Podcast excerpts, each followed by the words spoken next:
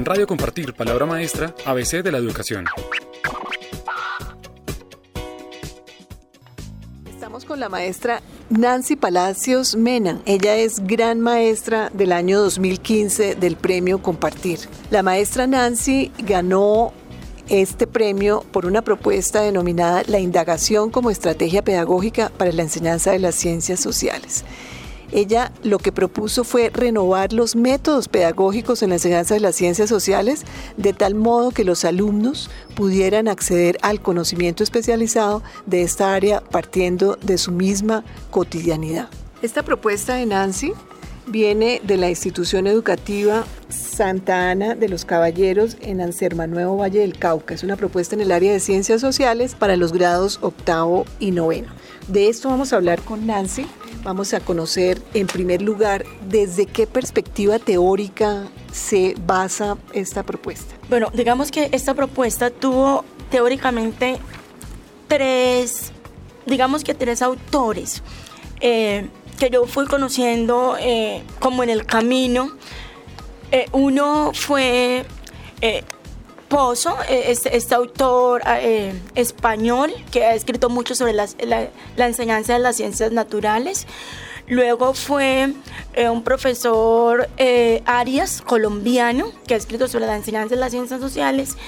Y, un ícono de, de, la educación en Colombia que es Francisco Cajiao digamos que las reflexiones de ellos sobre la importancia de enseñar la, disciplina, por un lado, pero también la importancia de renovar los métodos de aprendizaje y en un tercer lugar, la importancia que tiene eh, que la gente aprenda desde lo que vive, desde lo que le, pasa, desde lo que sufre, desde lo que lo hace feliz.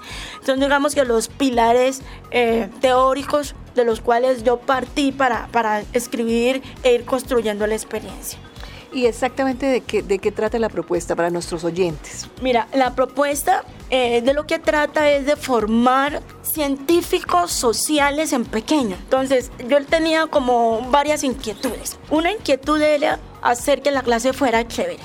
No ser la profesora más aburrida del colegio, porque los profesores de ciencias sociales siempre tienen fama de que son muy aburridos porque lo que enseñamos no está tan cercano a los niños. Entonces eh, eh, eso era una inquietud, hacer que la clase fuera agradable, que yo no tuviera que ir donde una coordinadora a decirle, vea, no entró, se salió. E, eso me impactaba mucho, que los niños quisieran estar ahí conmigo. Lo otro era que yo quería que los niños les fuera mejor en sus pruebas a ver porque yo llegué a un pueblo donde eh, la universidad no era un referente para los niños entonces yo quería poco a poco hacerles ver que la universidad era posible y había que ayudarlos a, que tuvieran más competencias, mejores desempeños en la prueba y eso se iba a lograr si lográbamos, si lográbamos, valga la redundancia, que aprendieran mejor las ciencias sociales. Y un tercer elemento que me interesaba y que atravesó la propuesta es que los niños partieran de su realidad. Eso para mí era fundamental.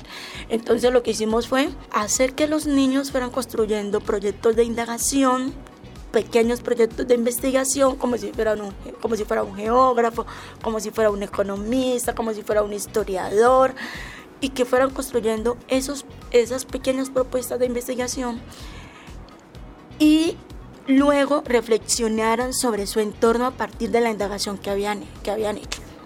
Otra cosa que para mí era importante era construir una guía de aprendizaje. Entonces fui un poco construyendo un currículo de la clase, eh, me amarré a los estándares del ministerio y fui, hice una cosa que me pareció muy bonita, que para mí fue muy arriesgada, pero me dio mucho resultado y fue bajar los estándares más altos de los niños de décimo y once, bajárselos a octavo y noveno bajo una concepción que aprendí y es que cuando uno a los estudiantes les pone retos, ellos, lo, ellos los alcanzan porque son muy buenos.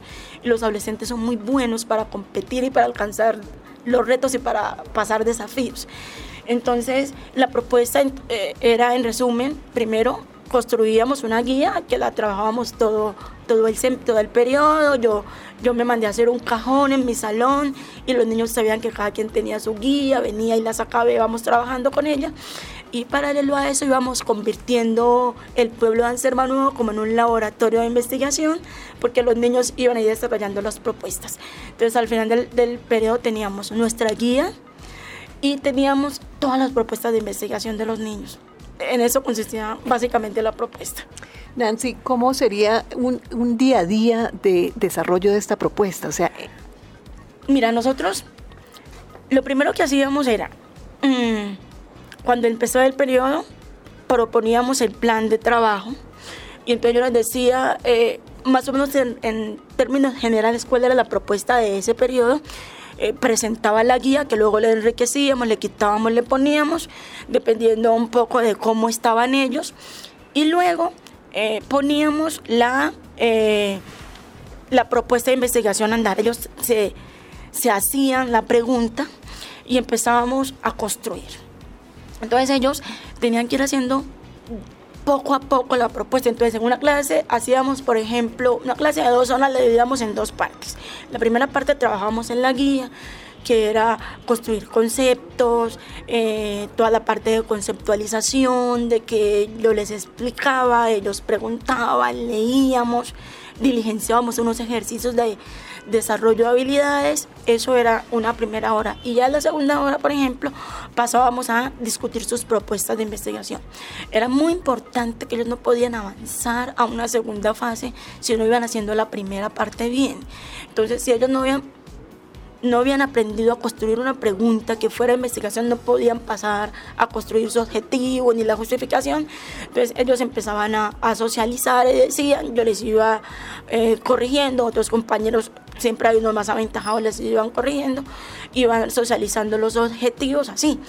Entonces luego ya venía el trabajo de campo. Entonces, eh, vamos a hacer una entrevista, eh, cuáles son las preguntas de la entrevista. Entonces, le, entonces un compañero le decía, ah, pero es que usted está, eh, hay unos que se volvieron muy buenos y decía, ah, pero es que usted está eh, sugestionando al, al, que le está preguntando, porque no le puede preguntar así, hay que preguntarle de esta manera, o usted no lo dejó hablar, el, el investigador tiene que dejar que el participante hable todo lo que quiera. Entonces, era eso, ¿no? todo el tiempo socializar lo que íbamos haciendo. Y había momentos en los que yo me sentaba con los grupos, sobre todo con los que tenían más dificultades, a, a hacerles ver dónde estaban eh, las dificultades que iban teniendo. Y ahí lo que descubrí que hay, hay unos niños, hay unos muy buenos y que la cogen muy rápido, y otros que se demoraban un poco más. Y ahí íbamos haciendo siempre así y en las clases íbamos, a, todo el tiempo la, la propuesta se iba construyendo en clase. Era una cosa que era muy buena y era que yo en mi salón tenía un gran telón donde les, te, les tenía las etapas de la, de la indagación. Entonces, todo el tiempo yo estaba yendo sobre eso. Estamos aquí, algunos están aquí, otros están aquí, tenemos que llegar acá. Entonces, todo el tiempo, digamos, estábamos nosotros eh, ubicándolos en donde era que estaba para que no se me perdieran los niños. Eso era más o menos lo que hacíamos siempre. Nancy, si alguien quisiera replicar esta propuesta en su aula, alguno de nuestros oyentes, ¿cuáles serían esas recomendaciones de algo que no podrían dejar de hacer dentro de su propuesta? Lo primero que hay que hacer es convencer a los niños de lo bonito en la propuesta.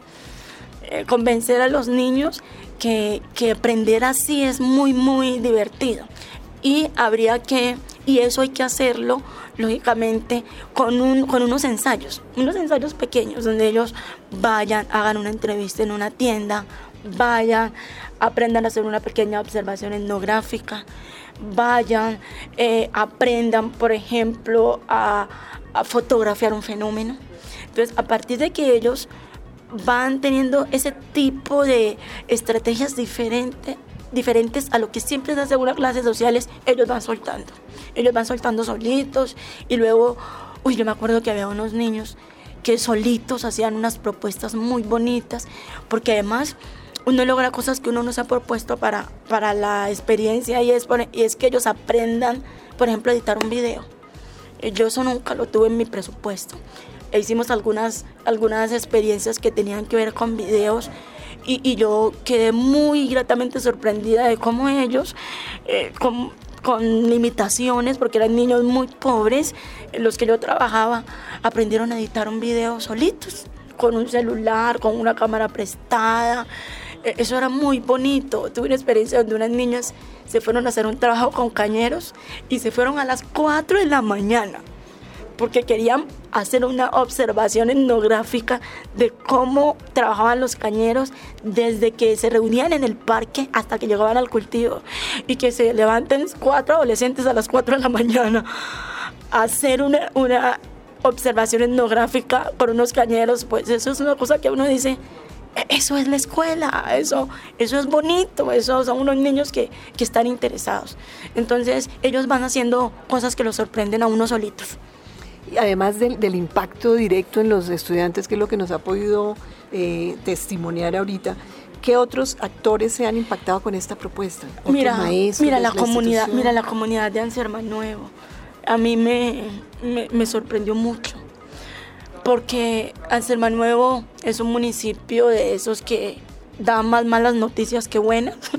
Además de que muy poca gente lo conoce porque la gente conoce Anselma Caldas y no Anselma Nuevo Valle. Entonces, eh, yo estuve en ese pueblo 10 años y, y la, la importancia que, tuvo, digamos, la experiencia para el pueblo fue muy bonita. Yo me volví una, mujer muy querida en ese pueblo. Eh, la gente me invitaba, me invitaban desde ser la jurada de las fiestas hasta participar en comités de no sé qué más. Fui miembro de la, del grupo de historia del pueblo. Es decir, eh, un maestro cuando trabaja con cariño y la comunidad lo he comprometido, es un pueblo que, que, que el maestro, es un maestro que el pueblo aprende a querer. Y, el pueblo se sintió muy orgulloso cuando yo gané, el premio, todavía los visito mucho.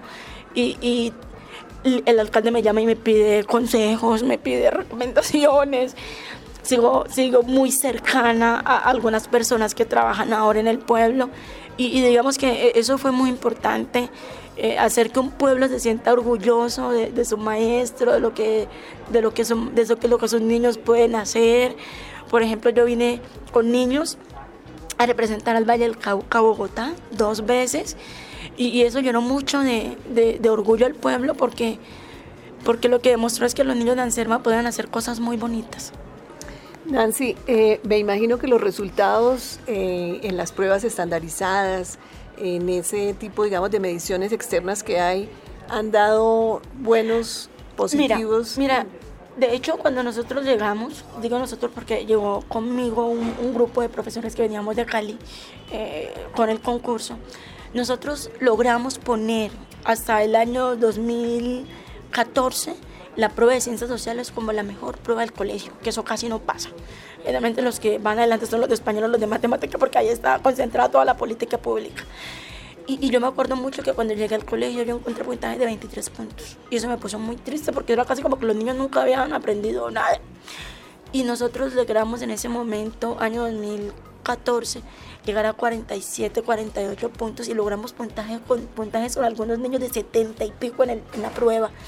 Entonces uno decía, wow, es decir, se lograron muchas cosas con algunos niños, no todos, uno tiene que decirlo, pero pero logramos ir, ir sumando, ir sumando, ir sumando año tras año y posicionar el área como un área donde no se iba a perder el tiempo. El hermano eh, sociales era el área era el área del colegio donde los maestros más trabajábamos. Nuestro plan de área era el plan de área de mostrar. Y en ese momento nos pusimos logramos la meta que nos pusimos con mi compañero Fernando cuando llegamos al pueblo y fue sociales sea la mejor área del colegio en la prueba saber. Muy bien, Nancy. Para cerrar, eh, yo quisiera que usted le enviara un mensaje a maestros que la están escuchando, maestros que no se han animado a presentarse al premio, que seguramente están haciendo cosas maravillosas en sus aulas, que han reflexionado sobre lo que hacen diariamente para que usted los anime a presentarse, para que los anime a que cuenten y a que compartan lo que hacen. ¿Cómo fue su proceso y cómo puede animar a otros maestros a que lo hagan? El, pueblo, el, el premio cambia la vida. A mí me ha cambiado la vida el premio. Uno, uno, se lo dice a la gente y la gente pensará que es una frase de cajón y no es así. Eh, mi vida es antes del 17 de mayo del 2005 y después de ahí Soy en el premio me abrió unas puertas que yo nunca las había imaginado a nivel laboral, a nivel personal. Pero por otro lado, el premio nos permite conocer una gran cantidad de maestros con unas cosas maravillosas. Yo invito a todos los maestros a que se animen a escribir esas tres páginas, que es lo primero que uno escribe, y se presenten. Mucha gente hace cosas muy maravillosas que yo estoy segura que no conocemos. Entonces la invitación es anímese, no le dé temor, no le dé miedo. A él me pasó una cosa y es que yo estaba acabando mi tesis doctoral y me puse a calcular. Si es que me visitan, yo estaré en el último capítulo. Y yo, ¿será que sí? ¿Será que no? Luego se me quita mucho tiempo. Y ya en la última noche finalmente dije, ah, qué carajos, pues no perdemos nada. y mandé la propuesta y, y sinceramente eh, fue, fue increíble. Yo invito a muchos maestros a que, a que participen. No, no piense que su, que su experiencia es pequeña, que no es importante. Láncese, preséntese, escriba, que esto es una experiencia que a uno lo cambia la existencia. Gracias Nancy Palacios Mena, gran maestra 2015 del Premio Compartir. Gracias a ustedes, como siempre, los llevo en mi corazón. En Radio Compartir, palabra maestra, ABC de la educación.